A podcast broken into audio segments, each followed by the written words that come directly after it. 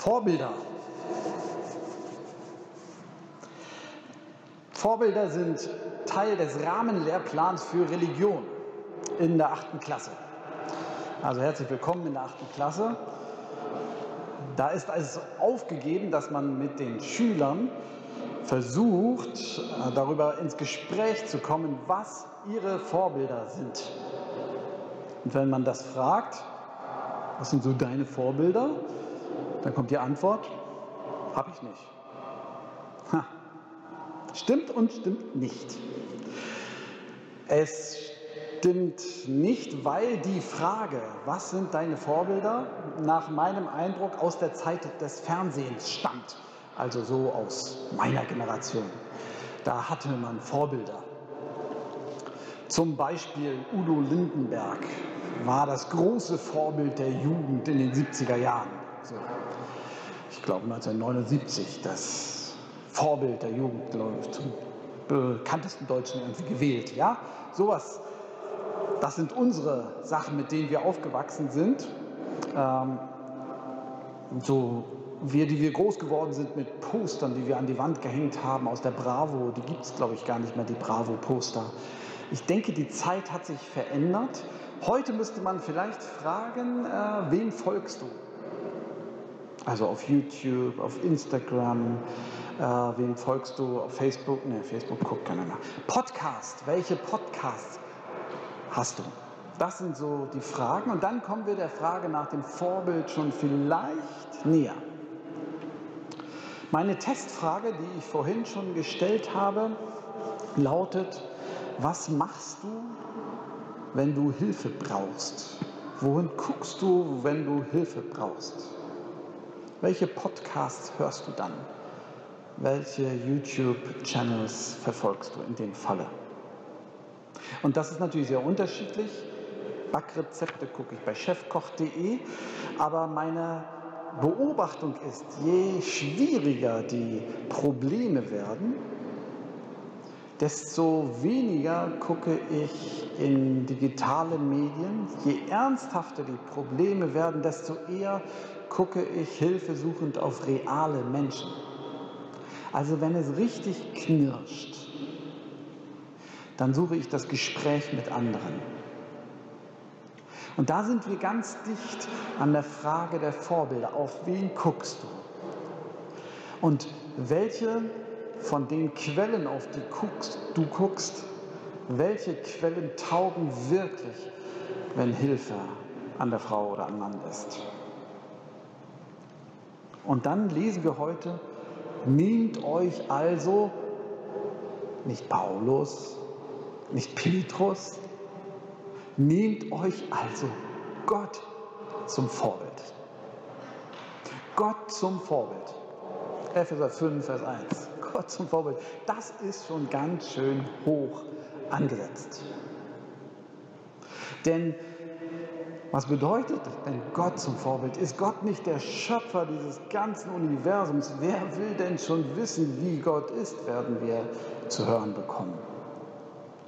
Wie ist er denn? Sag es mir. Und ist das nicht schon wieder zu abstrakt, der, der acht Milliarden Menschen, manche würden einfügen, wenn es ihn denn gibt, der, der acht Milliarden Menschen im Blick haben muss, ich soll mir ihn zum, mir ihn zum Vorbild nehmen. Wie soll das funktionieren? Ist das nicht zu abstrakt? Was bringt mich das weiter in meinem Leben?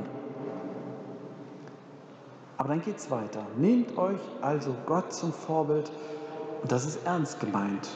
Und nicht meditieren, philosophieren, sondern ganz praktische Lebenserfahrung. Nehmt euch also Gott zum Vorbild. Ihr wisst doch, wie er ist. Und die Leute in Ephesus und den anderen Gemeinden dort in Kleinasien, wo der Brief rumgegangen ist, die wussten, ja, ich weiß, wovon er redet. Ihr seid doch seine Kinder, denen er seine Liebe schenkt. Und führt euer Leben so, dass es ganz von der Liebe bestimmt ist. Genauso hat auch Christus uns geliebt und sein Leben für uns gegeben. Als Gabe und als Opfer, das Gott gefällt wie wohlriechender Duft. Wer nicht weiß, wie Gott ist, die Epheser hätten entgegengerufen und gesagt, aber du hast doch Jesus kennengelernt. Du kannst doch sogar nachlesen heutzutage. Du kannst doch in Gottesdienste gehen. Du kannst doch andere fragen. Wie ist dieser Jesus? Erzähl's mir. Du kannst einen Glaubenskurs mitmachen. Du kannst einfach wissen, wie er ist. Und wenn du weißt, wer Jesus ist, dann weißt du, wie Gott ist.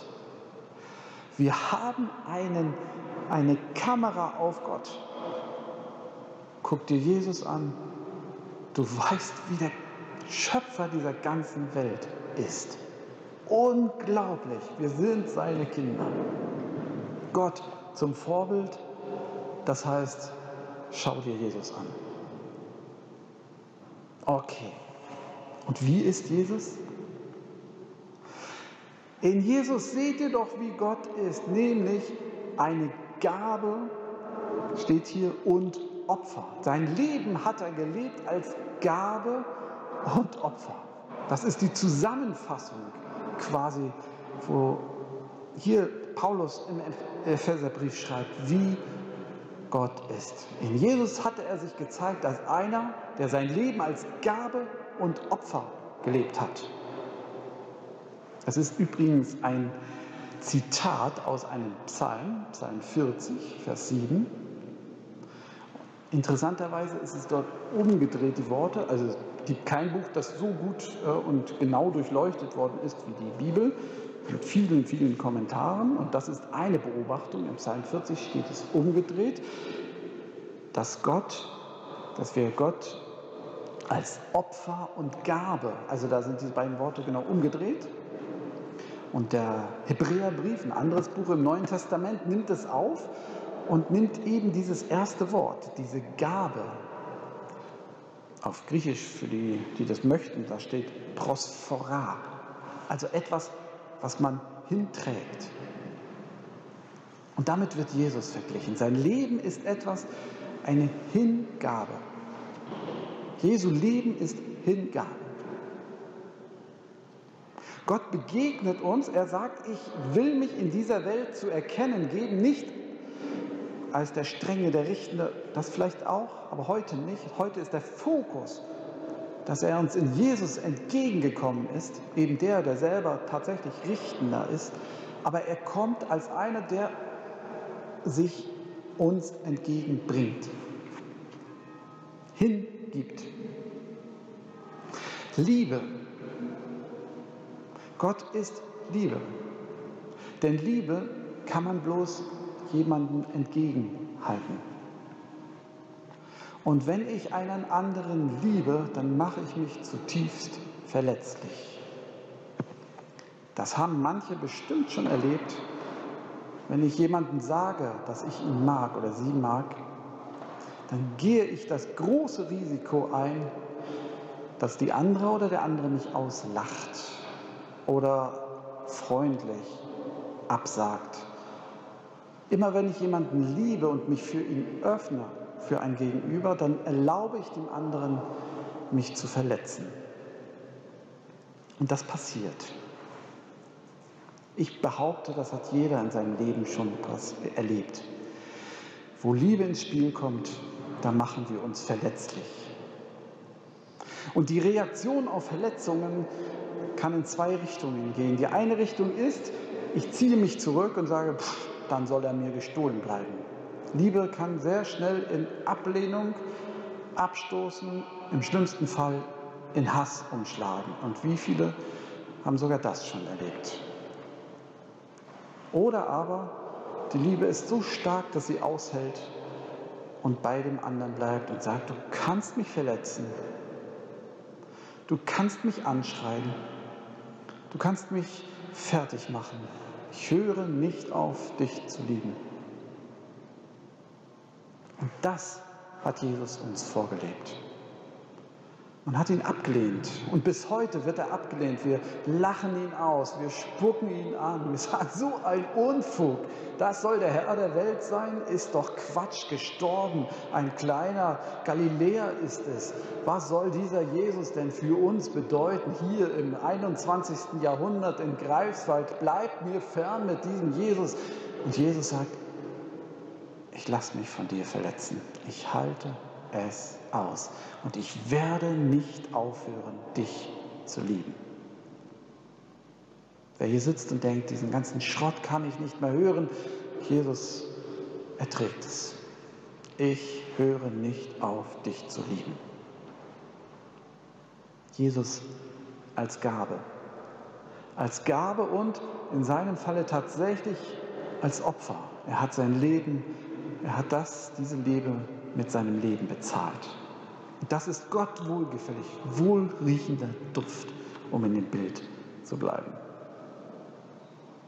Also, darin, in dieser Liebe bitte folgt Gott. Gott ist unser Vorbild, wie er uns in Jesus seine Liebe angeboten hat und nicht damit aufhört, egal wie schroff oder kurz im Verständnis wir sind. Und jetzt bitte ihr, lebt so.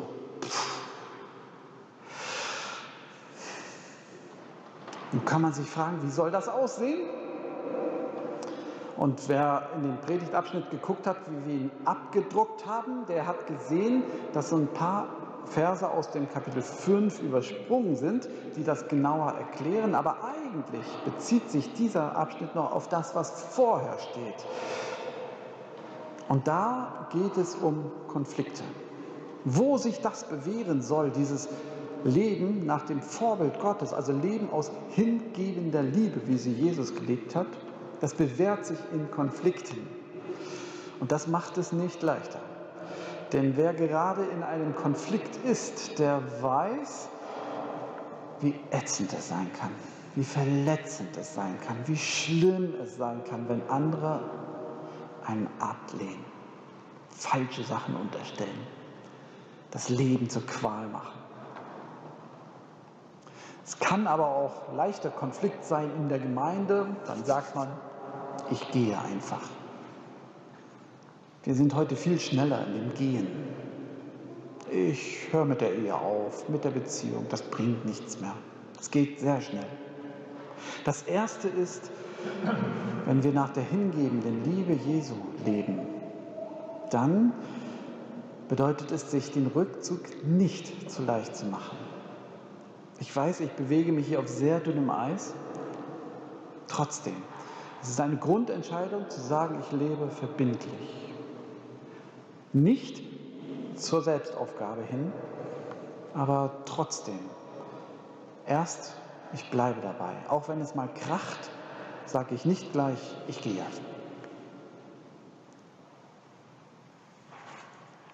So, das eröffnet uns nämlich die Möglichkeit, überhaupt Konflikte anzugehen. Ich sage nicht, dass jeder Beziehungskonflikt so zu retten ist. Und trotzdem, ich lasse das heute mal so stehen als, als Bitte, sich nicht schnell zurückzuziehen. Und dann in dem Kapitel 4 gibt es drei Themen, die hier im Epheserbrief angesprochen werden. Das ist der Umgang mit Geld, Umgang mit eigenen Worten und Umgang mit den Fehlern anderer. Das sind drei Gefährdungen, dass ich das Geld alles für mich habe, mein Besitz gehört mir und andere müssen die Finger weghalten. Das ist der Umgang mit meinen Worten, dass ich in Konflikten dazu neige, anderen weh zu tun, ungerecht zu werden. Und das ist der Umgang mit allen den Fehlern von anderen, dass ich dazu neige, die Fehler der anderen härter zu beurteilen als meine eigenen Fehler. Und die Bitte ist, wenn ich nach dem Vorbild der hingebenden Liebe Jesu zu leben, dass ich mein Geld freigebe, weil es mir geschenkt ist und nicht am Besitz klammere. Dass ich meine eigenen Worte immer wieder auch kritisieren lasse und auch um Vergebung bitte, wenn ich daneben lage. Und dass ich anderen ihre Fehler vergeben kann. Im Kapitel 5 kommt dann noch der Umgang mit der eigenen Sexualität dazu, was ja oft auch ein Anlass für schweren Beziehungsstreit ist. Und vielleicht kann man zusammenfassen, über dem allen, dass uns heute ans Herz gelegt wird, wenn ihr nach dem Vorbild Gottes lebt, dann lebt ihr so, dass ihr bereit seid, zu kurz zu kommen. Ja, so meinte ich das. Dass ihr bereit seid, zu kurz zu kommen. Weil ich nicht sage, das steht aber zuerst mir zu, sondern sage, okay, dann bekommst du es eben. Dass ich nicht, nicht mit meinen eigenen Worten so heftig wäre, sondern sage, gut, ich lasse das jetzt so, auch wenn ich den Eindruck habe, du hast mich nicht richtig verstanden. Ich lebe so, dass ich bereit bin, zu kurz zu kommen. Nicht, weil ich so einen Hang zur Selbstzerstörung habe oder mich nicht ernst nehme, sondern ganz umgedreht, weil ich aus der Stärke lebe, dass Gott mich lieb hat. Und wenn ich diese Liebe immer wieder tanke, wie ihr seid doch seine geliebten Kinder, wenn ich diese Stärke getankt habe, dann kann ich anderen, andere auch in Freiheit ziehen lassen. So, das hört sich provokant an, finde ich und so ein bisschen deprimierend, wie soll das nur werden? Schaffe ich das? Kann das einer? Wenn ich den, den Schülern das gesagt habe oder auch manchmal im Konfikurs ähnliche Themen verhandelt habe, dann heißt es immer, naja, ich bin doch nicht Jesus. Und das ist der abschließende Punkt. Ich bin doch nicht Jesus, ja, aber Licht lässt wachsen. Der Abschnitt hier sieht uns nicht nur als geliebte Kinder, sondern wer von Gott geliebt ist, wer diese Liebe tankt, also wer zum Beispiel hier in Gottesdienst kommt oder wer sich mal auch zu Hause den Moment gönnt und sagt, oh, meine Gedanken Schluss, ich will jetzt hören, was du über mich denkst, Gott. Wer diese Liebe tankt, das ist so, als wenn die Schreibtischlampe an wird und mich bescheint. Oder die Deckenlampe, also die Sonne ist noch besser, ja? Und wo Licht ist, da wächst etwas, auch geistlich. Wo wir uns in das Licht Gottes stellen, da wächst etwas. Und der Epheserbrief schreibt das hier im 8, Vers 8 und 9. Und das ist sehr schön. Ich habe gelesen, der Epheserbrief mag Triologien, also so eine drei Schritte, mag ich ja auch. Übrigens auch der Herr der Ringe, die Triologie, ja, die Matrix und alles Mögliche hat immer drei Teile. Auch im Epheserbrief da heißt es, da heißt es hier, denn früher wart ihr Teil der Dunkelheit, jetzt aber seid ihr Teil des Lichts, denn ihr gehört zum Herrn. Führt also euer Leben wie Menschen, die zum Licht gehören. Und jetzt geht's los, denn das Licht bringt als Ertrag lauter Güte, Gerechtigkeit und Wahrheit. Güte, Gerechtigkeit und Wahrheit. Wenn wir uns in das Licht Gottes stellen, also auftanken in seinen Worten, in seiner Nähe, die hat er versprochen, dann wächst etwas in uns. Das bleibt nicht nur Krampf, ich muss es tun, das wächst einfach, ein kleines Pflänzchen. Nie so groß, wie ich es haben will, ähnlich wie die Karotten in unserem Hochbeet, die waren nie wirklich groß, aber es wächst etwas. Und zwar Güte, Gerechtigkeit und Wahrheit. Güte, dass ich einfach meine Güter auch abgeben kann. Gerechtigkeit, dass ich nicht die Fehler der anderen einfach höher bewerten muss immer als meine. Wahrheit, dass ich nicht einfach Dinge sage, die den anderen kleiner machen als mich. Güte, Gerechtigkeit und Wahrheit. Dass das wächst, das geschieht, wenn Gott unser Vorbild ist, wie er uns in Jesus begegnet ist. Vorbilder, überflüssiger Lehrstoff für die achte Klasse? Ich glaube nicht. Der Epheserbrief möchte, dass wir heute damit anfangen. Und der Friede Gottes, der höher ist als all unsere Vernunft, der bewahre unsere Herzen und Sinne in Christus Jesus, unserem Herrn. Amen.